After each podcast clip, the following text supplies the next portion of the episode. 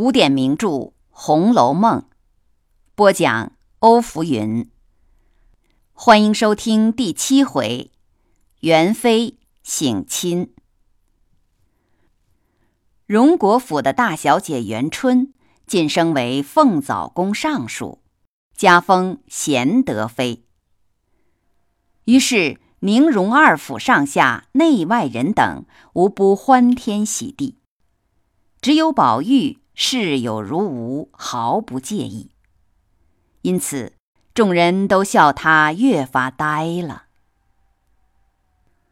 再说黛玉因父亲重病，贾琏送她到扬州探亲。后来林如海不幸病故，料理诸事停妥，贾琏得到元春喜讯，便和黛玉日夜兼程赶了回来。宝玉、黛玉相见，二人悲喜交集，未免又是大哭一场。宝玉再细看那黛玉，只见越发出落的超逸了。黛玉又将一些纸笔等物分送给宝钗、迎春、宝玉等人。宝玉则将北境郡王所赠的念珠珍重的拿出来，转送黛玉。黛玉说：“什么臭男人用过的，我不要这东西。”于是就扔了回来。宝玉只得收回。为了迎接元妃省亲，贾政下令建造省亲别墅，结果银子花得像流水一样。仅置办花烛彩灯和各色帘帐。就用了两万两。家庭戏班子到苏州请教习，采买唱戏的女子，置办乐器行头等，花去了三万两。其他的就不一一细说了。转眼就到了元宵，元妃省亲的日子。等到晚上七点后，方才有十来个太监跑来传报。贾赦赶紧领着全族子弟在西街门外，贾母则领着全族女眷在荣国府大门外迎接。半天不见动静，忽然看见一对红衣太监骑马缓缓而来，到了西街门，下了马，垂手朝西站立，来了十来对后。才听到隐隐有鼓乐的声音。一对对仪仗过来，又有执事太监奉着香巾、绣帕、数余拂尘等物。一对对过完，后面才是八个太监，抬着一顶金顶鹅黄绣凤鸾鱼，缓缓走来。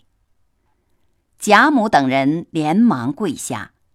早已飞跑过几个太监来扶起贾母、邢夫人和王夫人。那栾鱼抬进大门，往东进入一所院落，稍事休息后进园。只见园中香烟缭绕，花彩缤纷，处处灯光相映，时时戏乐声喧，说不尽的太平景象。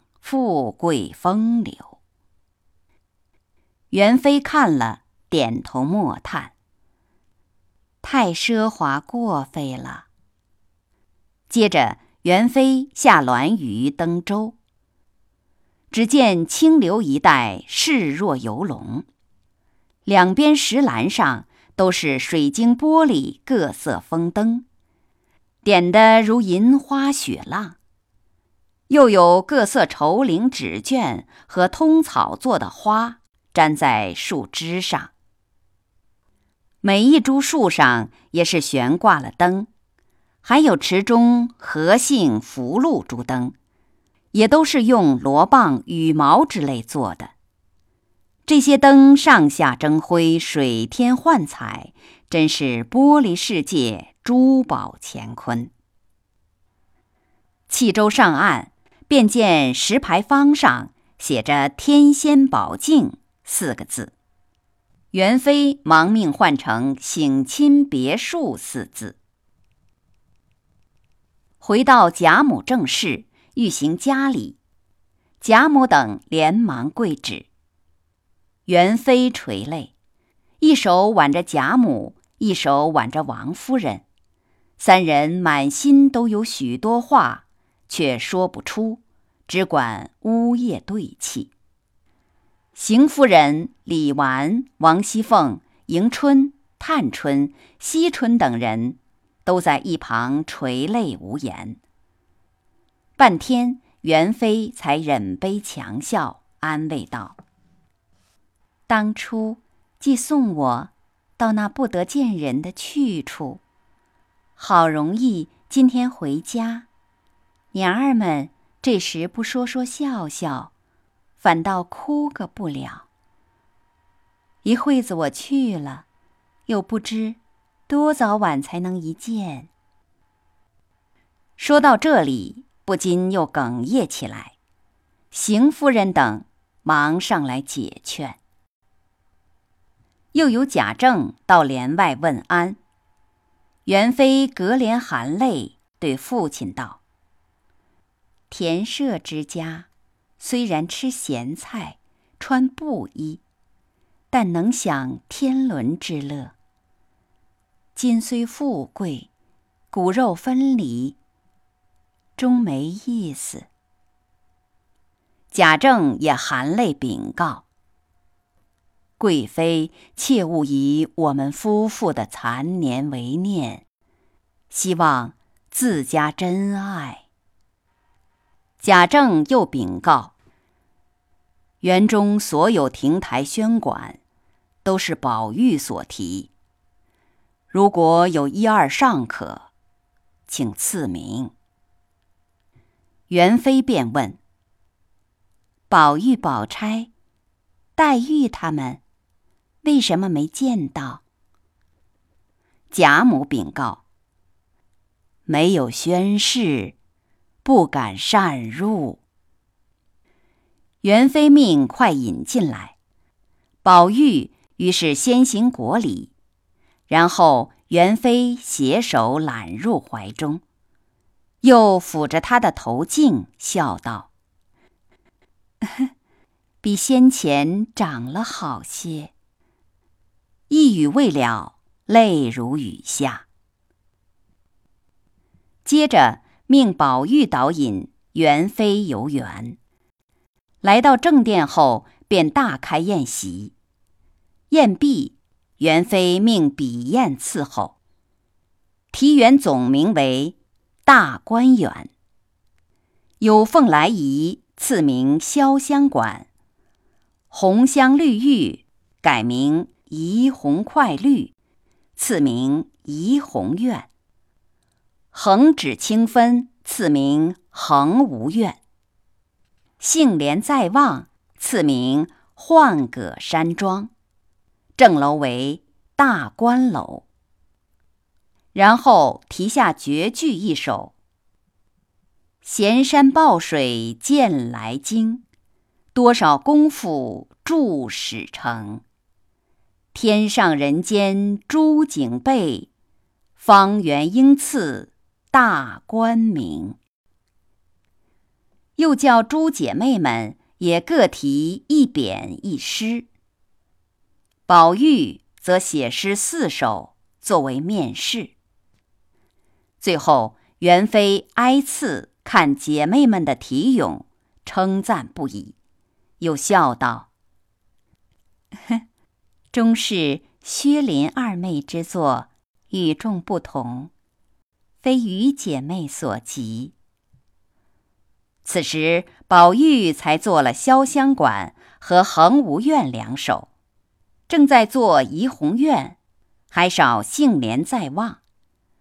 黛玉见宝玉构思太苦，低头一想，早已吟成一首律诗。后四句是：“一畦春酒熟，十里稻花香。